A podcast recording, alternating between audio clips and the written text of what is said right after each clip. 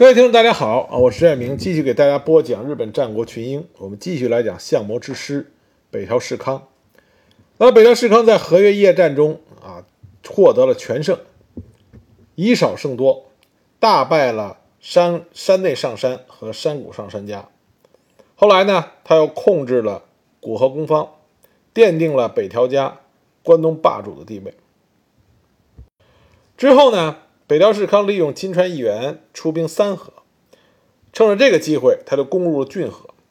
那么金川家这个时候和武田家正是关系非常好，所以武田家呢就派出了援军。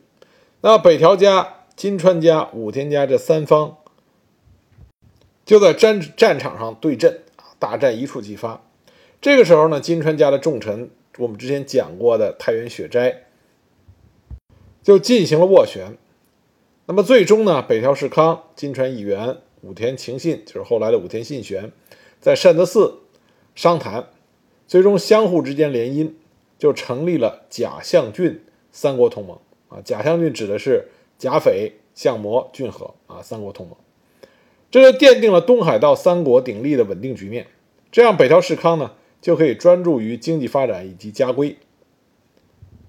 之后不久，北条氏康就将家督啊家主的位子传给了他的嫡长子北条氏政。他本人呢退居第二线，称为御本城大人。但实际上，北条家的主权啊主要的权力还是在北条氏康的手里。北条氏康这个用意呢，是想慢慢的将权力一点一点的转移给他儿子，啊，让他儿子逐步成长起来。有一个流传比较广的叫北条氏康泡饭的故事啊，这个泡饭故事指什么呢？只说北条氏康和他儿子啊北条氏政在一起吃汤泡饭，那北条氏政好几次停下来去加汤，那北条氏康就通过这点小事，他认为他北条氏政没有自知之明啊，优柔寡断，因为吃了这么多年的饭，连自己一次要喝多少汤都不知道嘛。北条氏康始终对他的儿子北条氏政不是很放心，那北条氏康呢，对氏政的教育也一直抓得很紧。他经常告诫北条氏政啊，一定要善用部下，要爱其民，善待其民，这样民众呢才会愿意跟随你。一五六零年，金川议员在统辖间会战中啊，统辖间奇袭战中被织田信长啊给杀了。那么金川市的领地呢，逐渐就被武田信玄和德川家康啊给吞并了。那北条氏康呢，也想趁机拿下骏河。结果就在他出动军队准备攻打骏河的时候，他的背后上杉坚啊上杉谦信抓住这个机会，啊就出出兵来攻打小田原城。上杉谦信的这次讨伐对于北条家来说威胁非常大，啊，因为上杉谦信首先他师出有名，北条家我们之前讲过，北条家北条家实际上是关东的外来户，而这个外来户呢还非常的厉害。把关东传统名义上的领导者啊，山内上杉家和上谷上杉家给打的是抱头鼠窜。虽然北条家成为了关东的豪族，但是呢，他统御下的这些传统的关东的势力，实际上都是被迫臣服。那么这个时候呢，上杉谦信率领大军来攻，这些原来臣服于北条家的势力纷纷的倒戈。那么北条家领地内的城池纷纷的陷落。北条氏康这个时候刚刚隐居两年，他面对着来势汹汹的上杉谦信，他就看出来了，说联军呢，啊，这个关东联军人数众多，士气旺盛，势头很强，但是呢，参加的人众多，成分复杂，人心也不齐。远来作战，在粮草、军械上啊，补给都很困难。面对这样的情形。北条氏康做出了一个正确的判断，他避免在正面战场与上杉谦信直接交锋，他制定了收缩防线、坚壁清野的战略，放弃若干的领土，开放纵深，就让关东联军深入，拉长他的战线和补给线。而北条氏康呢，集中北条家的全部兵力，在居城小田原城啊守城。小田原城号称天下第一坚城，城内有着充足的粮草和士兵，足以和关东联军对抗。除了这个布置以外呢，北条氏康也去联络了当时还是盟友的武田信玄，希望他能够出兵牵制上杉谦信。当然还有金川家，但是因为金川议员呢刚刚战死，所以金川家虽然也出兵了，但是力量呢比较薄弱，主要的援助还是来自于武田信玄。那北条氏康所采取的呢，这就是一种典型的防守反击的战略。这种战略呢，在采取的时候，刚开始压力会很大，因为说不好听了，这就是缩头乌龟。你只能站在城头，看着敌人在城墙下边肆虐横行，而自己呢，只能躲在城里边，啊，这很委屈。所以一般来说，年轻气盛的手下往往都是有着极度的不满。同样的事情呢，在拿破仑进攻沙皇俄国的时候，那个时候沙皇俄国的军事统帅啊库图佐夫也面临同样的问题啊，手底下的年轻人说你老了，胆小如鼠，为什么不敢跟敌人啊直接面对面的作战？那北条士康这里也一样啊，他的儿子北条氏政对他的父亲也非常有意见，认为北条家不应该害怕。应该正面迎敌，但是呢，北条氏纲凭借着自己大权在握，把所有的反对意见和不同的声音全部压制下去。北条氏康就静静地待在兼城小田原城里边，等着上杉谦信力竭退兵。结果上杉谦信呢，果然没有出北条氏康的意料之外，在小田原城下边包围了半个月，关东联军的粮草就出现了问题。加上这个时候，武田军也对上杉谦信的背后啊，对越后也有所动作，所以上杉谦信这时候不得不撤回了越后。上杉谦信这么一撤军，北条时康马上率领着北条军随后出击，把丢失的领土一一收复，而那些倒戈的势力也重新归附在北条的旗帜之下。这样呢，北条家的领地又恢复了和上杉谦信出征之前一样的样子。仿佛跟什么事儿都没有发生过。整个的这一场军事对抗，北条氏康和上杉谦信根本就没有实打实的打上一场。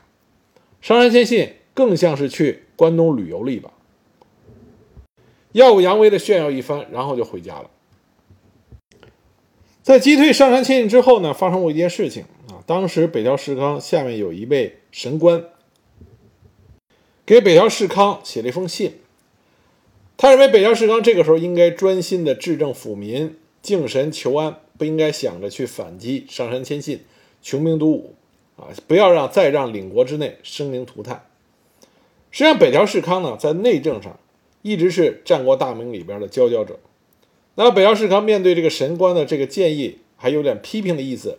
北条氏康后来专门给这个神官回了一封信。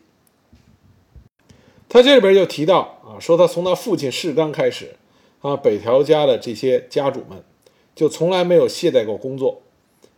他指出，战事使万民哀苦，我虚心聆听众人之苦，一直心怀慈悲之念，尽闻国内大小事，苛求道理相应，没有丝毫的偏颇。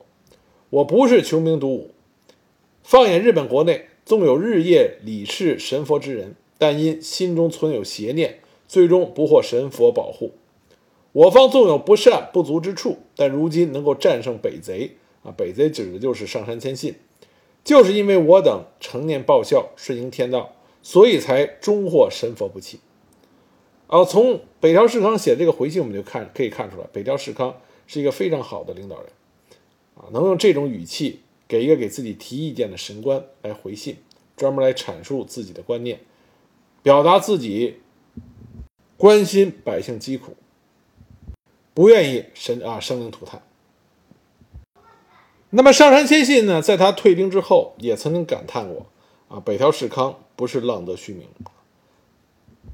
在北条氏康击退了上杉谦信以后不久，大概四年之后，上杉谦信再次发动关东的攻略，同时呢，上杉谦信请求上总的李建氏。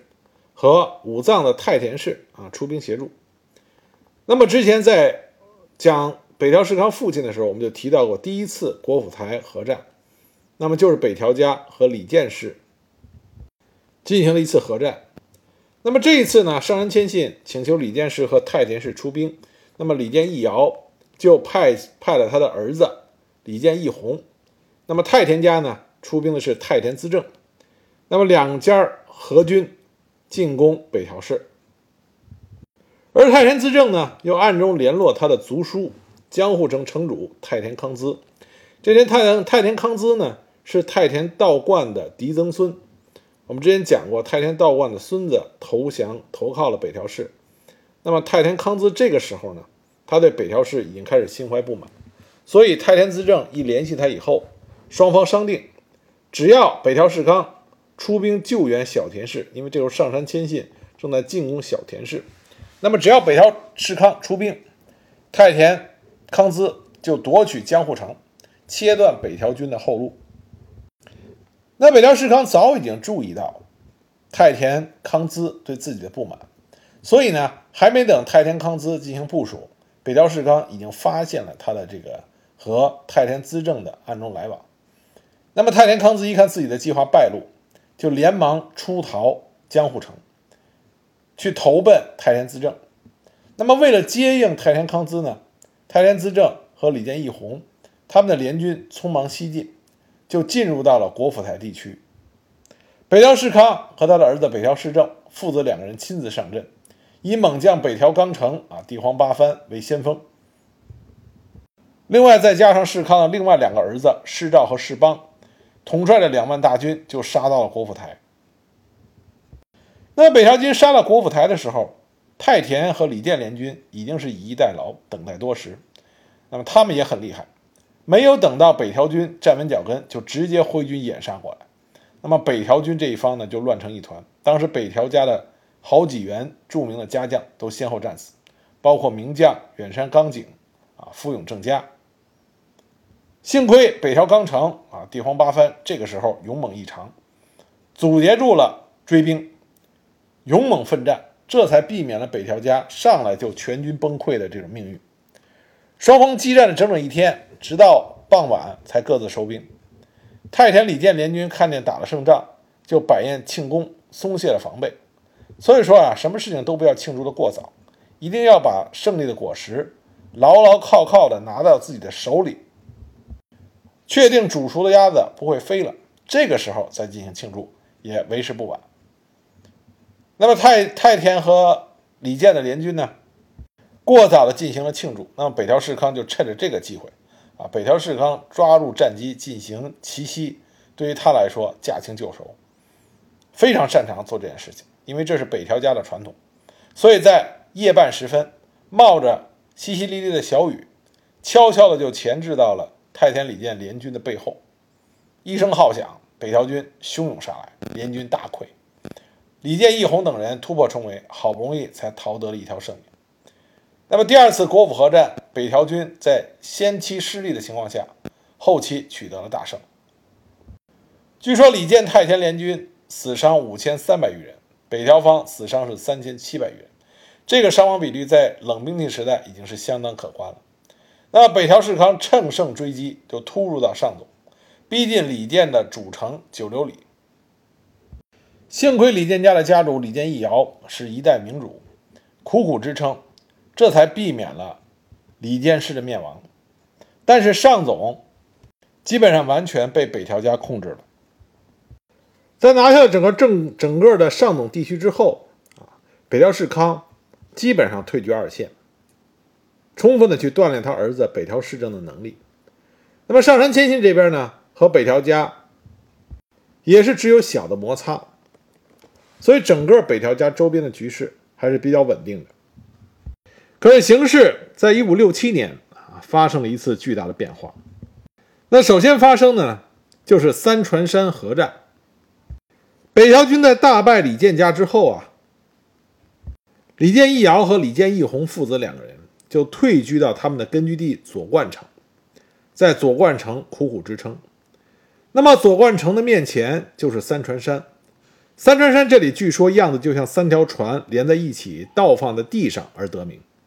那么三川山呢，就是北条军驻守的地方，在这里时时刻刻注视着左冠城李建家的北条军啊，无时无刻不想着彻底将李建家给灭掉。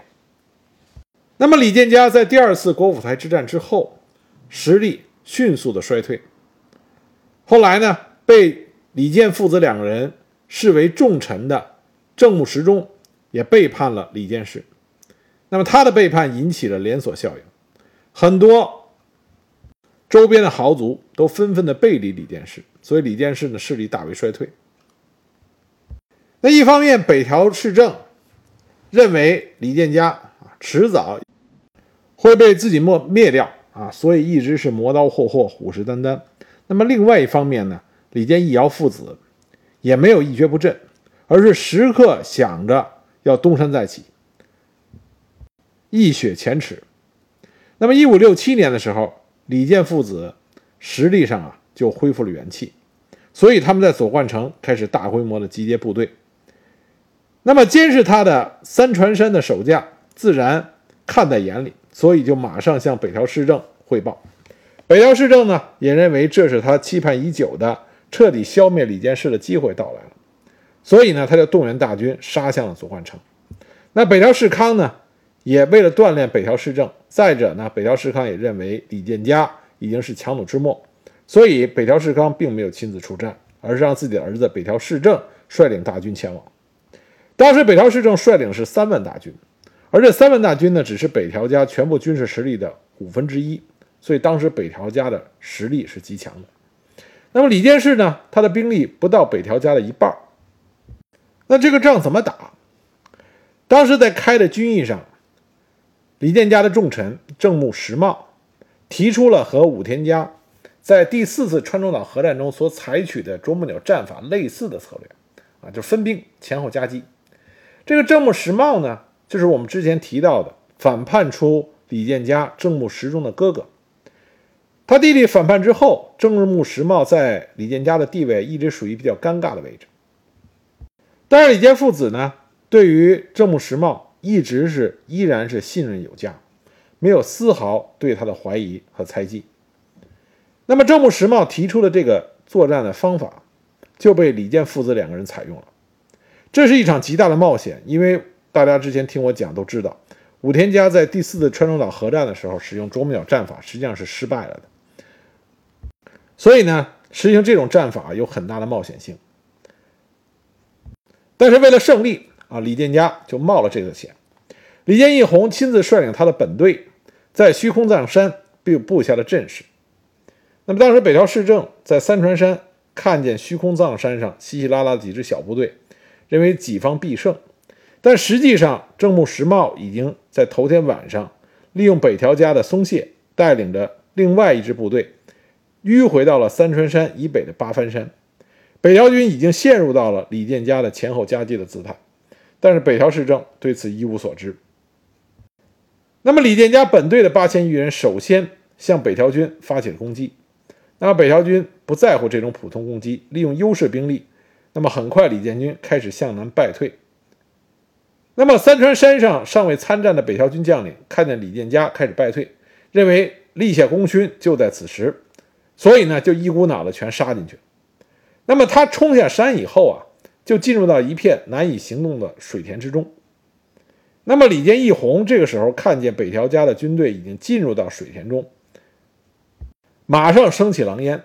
通知正木实茂的别动队啊，就后边那支部队，让他立刻发起进攻。正木实茂呢，也是当时赫赫有名的猛将，所以马上就发动了攻击。那么有兵马从后边杀过来的消息报给了北条氏政，北条氏政马上意识到自己中计了。那么北条氏政的本队呢，面对这种情况相对还好，因为这时候北条氏政就在这个阵中。但是被夹在水田之中，后来冲下来的北条军，得知后方敌袭来的时候，就慌了手脚，部队逐渐的恐慌起来，军心不稳。那李建义红在虚空藏山看到北条军混乱的状态，马上就抓住了战机，全面展开了反攻。在这种前后夹击的态势下，北条军的士气迅速的衰竭，指挥系统失去了作用，战场上呈现了一边倒的状况。北条军的军阵迅速崩溃，士卒开始四散的逃逸。北条氏政眼看就处于要被李建家给斩杀的危险当中。这个时候，挺身而出掩护北条氏政撤退的是太田氏资。太田家呢和北条家也是渊源颇深啊。我们之前已经讲过很多次，太田道观开始的太田家，那么后来投靠了北条家。那么后来呢，太田家的两个重臣，一个是太田资政，一个是太田康资，先后背叛了北条氏。这个太田氏资呢，就是太田资政的儿子。太田资政在背叛了北条家之后，后来被北条家围城。不得已和北条家进行交涉，达成了一个协议，就是太田资政被放逐，换取太田一族一家平安的条件。但是因为有这段黑历史，所以太田氏资后来呢，在小田原城遭受到的待遇非常的差，受尽了挖苦、讽刺和白眼。但是就在这个危急时刻，太田师资啊，太田氏资挺身而出，掩护了北条氏政的撤退。率领着手边仅存的几个人，勇敢地冲向了正向北条氏政杀来的正木实茂以及士气正盛的李建军，最后当场战死。但他也为北条氏政的逃脱赢得了时间。据李建家的军史记载，这场作战最后，北条氏政只带了四五个人逃回了小田原城，狼狈到了连坐骑。都舍弃的地步。北条氏政逃回小田原城啊，心中格外的愤懑一心就想杀回去，报仇雪恨，洗刷自己的耻辱。但这个时候，另外一件事情发生了：甲斐的武田信玄将战略方向转向了昔日的盟友金川家。为了这件事情，武田信玄还把自己的嫡长子武田义信。给囚禁了，并且强力压制了内部的反弹。那么金川家的家主金川世真就向自己的岳父北条氏康求援，但当北条家的援军赶到骏河的时候，这个时候金川世真世真已经与北条氏康的女儿早河殿逃入了玄川城。那北条氏康当时大怒。当机立断，将北条氏政的妻子，也就是武田信玄的女儿黄梅院送回了甲斐。这代表着他和武田信玄之间的假象同盟彻底破裂。那么，北条和金川家的联军就和武田家的军队陷入了一个长期对峙的局面。那北条氏康知道武田信玄是一个非常强大的对手，那么既然要和武田信玄开战啊，已经无法挽回。那北条时康这个时候就想到要避免两线的同时作战，那北条时康就开始和上杉谦信展开了和谈。那到底他会不会和上杉谦信签订合约呢？我们下一集呢再给大家继续的讲。